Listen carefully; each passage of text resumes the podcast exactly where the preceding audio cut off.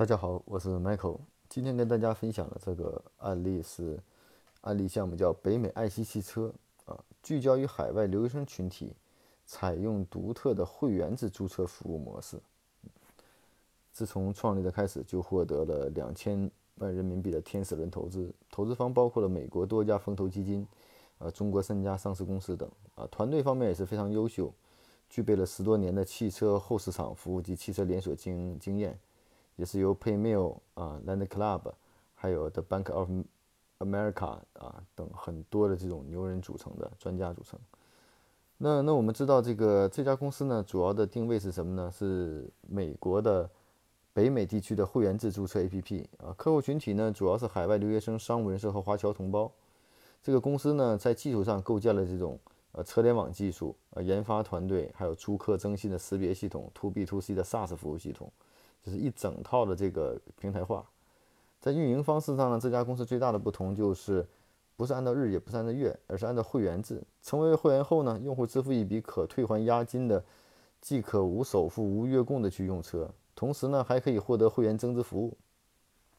会员费呢，一年是在四千九百九十九元到一万零九百九十九元之间，不同等级的会员享受不同的会员增值服务。在用户确定了租赁的这个北美爱惜汽车以后呢，北美爱惜提供一百六十项的车辆检测服务，并为用户提供上送车上门等等。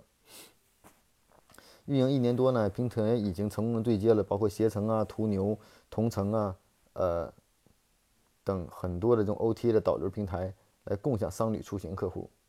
同时呢，通过自己自主研发的自动化的这种租客征信识别系统和监控智能监控系统呢，把用户流量从从应用零到用户无形成完整的闭环服务。这家呢，成立以来已经拥有了四十万的用户，GMV 的总量已经达到了四千一百万美金，增速呢已保持两位数的增长。啊，宣传渠道呢，当然也是通过各种的 OTA 平台、网络公众号、微信为主来进行的这种来用户的这种拉新留存啊。那我们知道，这个在美国，其实北美的注册市场已经是非常完善的啊，无论是好资也好，这种大的这种公司。呃，但是其他的这种成熟已经相对于成熟，所以呢，那北美爱惜汽车是怎么切入这个市场的呢？它主要是在这个在二手车型长租上，特别特殊车型上，还是一个空白。什么叫特殊车型呢？比如说跑车、房车、皮卡等啊。所以说呢，也是从二手车的这种市场来切入啊。美国的新车销售量呢，基本在一千六百万左右，二手车销售量稳居两千五百万一辆。所以说呢，这个。这家公司呢也是从二手车来租赁，然后呢，除了他们独特的这种技术平台运营模式以外，我觉得从商业上更大的让提供的用户呢，还是获取了更大的实惠。就是说，这种会员制的服务，其实从一年到不到一万块钱可以租车的这种服务上来说，如果说是这是相当划算的了啊。其实我们可以看到，在这个租车市场中啊，大量的公司都已经存在，国内有很多汽车租赁公司，包括自己养车的，包括共享租车的，在前几年的这种。租车市场里头，真可谓是竞争的也是非常激烈